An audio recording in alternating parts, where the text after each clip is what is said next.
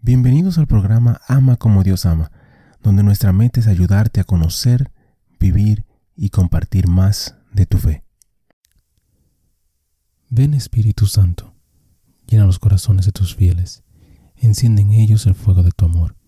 Envía tu Espíritu y todo será creado, y renovarás la faz de la tierra. Oh Dios, que has iluminado los corazones de tus hijos con la luz del Espíritu Santo, haznos dóciles a sus inspiraciones para gustar siempre el bien y gozar de su consuelo. Por Jesucristo nuestro Señor. Amén. Padre Celestial, te damos gracias por tu amor, por tu bondad y por tu misericordia. Te damos gracias en específico por todos los santos. Gracias por sus testimonios, sus ejemplos y sus vidas.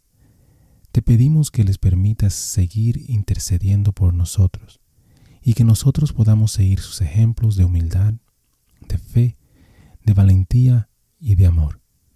Guíanos, Señor, a través de esta reflexión y dirige nuestro camino hacia ti. Amén.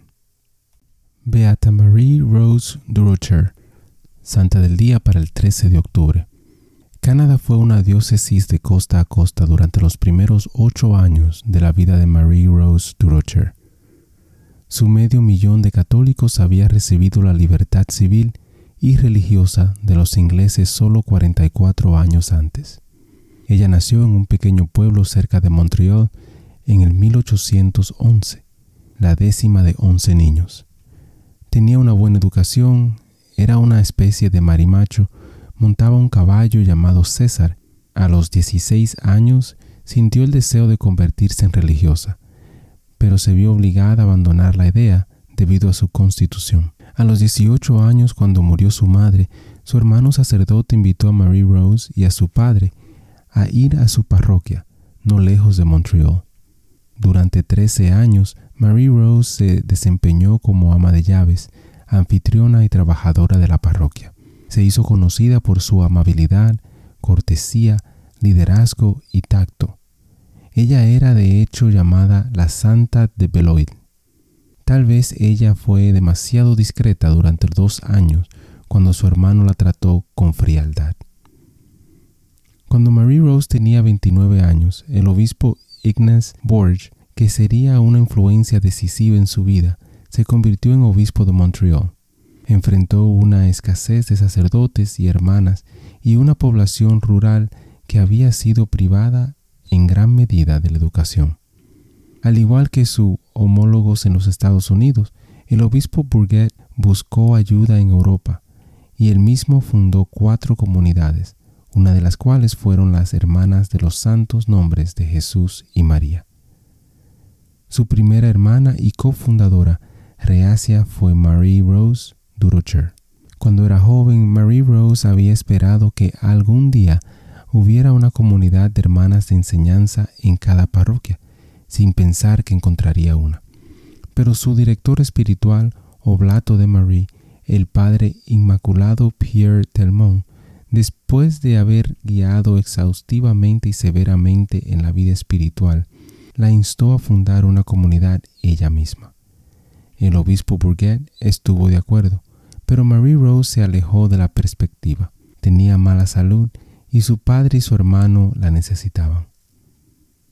Finalmente Marie Rose estuvo de acuerdo y con dos amigos, Melody Dufresne y Henriette Sere, entraron en una pequeña casa en el otro lado del río San Lorenzo desde Montreal. Con ellos habían trece niñas, trece jóvenes, ya reunidas para el internado. El pueblo se convirtió en su Belén, Nazaret y Getsemaní. Marie Rose tenía 32 años y viviera solo seis años más, años llenos de pobreza, juicios, enfermedades y calumnias. Las cualidades que había cultivado en su vida, en la vida oculta, se manifestaron. Una fuerte voluntad, inteligencia y sentido común, un gran coraje interno y sin embargo una gran deferencia hacia los directores. Así nació una congregación internacional de mujeres religiosas dedicadas a la educación de la fe. Marie Rose era severa consigo misma y para los estándares de hoy bastante estricta con sus hermanas. Debajo de todo, por supuesto, había un gran, inquebrantable amor de su Salvador crucificado. En su lecho de muerte las oraciones más frecuentes en sus labios eran Jesús, María y José. Dulce Jesús, te amo. Jesús es para mí Jesús. Antes de morir, Mary Rose sonrió y le dijo a la hermana que estaba con ella, Tus oraciones me mantienen aquí. Déjame ir. Mary Rose Durocher fue beatificada en el 1982. Su fiesta litúrgica es el 6 de octubre. Reflexión. Hemos visto una gran explosión de caridad, un interés genuino en los pobres. Innumerables cristianos han experimentado una forma profunda de la oración. Pero penitencia, nos retorcemos cuando leemos de penitencia física hecha por personas como Mary Rose Durocher. Eso no es para la mayoría de la gente, por supuesto, pero la atracción de una cultura materialista orientada al placer y al entretenimiento es imposible de resistir sin alguna forma de abstinencia deliberada y consistente de Cristo. Esa es parte del camino para responder al llamado de Jesús de arrepentirse y volverse completamente a Dios. Hermano y hermana, te invito a pedir perdón por cualquier pecado que hayas cometido y a dar gracias a Dios por su misericordia y su amor. Bendiciones.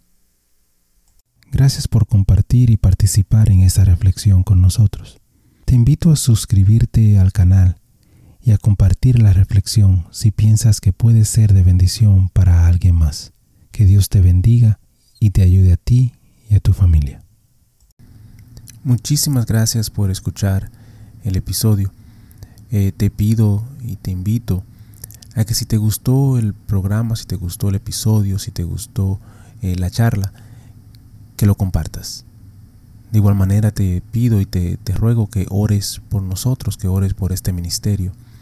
Y que si te gusta también que puedas buscar en nuestra página, visita nuestra página ama como Dios ama nuevamente ama como Dios para encontrar artículos, canciones y oraciones, las cuales espero en Dios que te ayuden a conocer, a vivir y a compartir tu fe. Bendiciones, que Dios te acompañe hoy y siempre.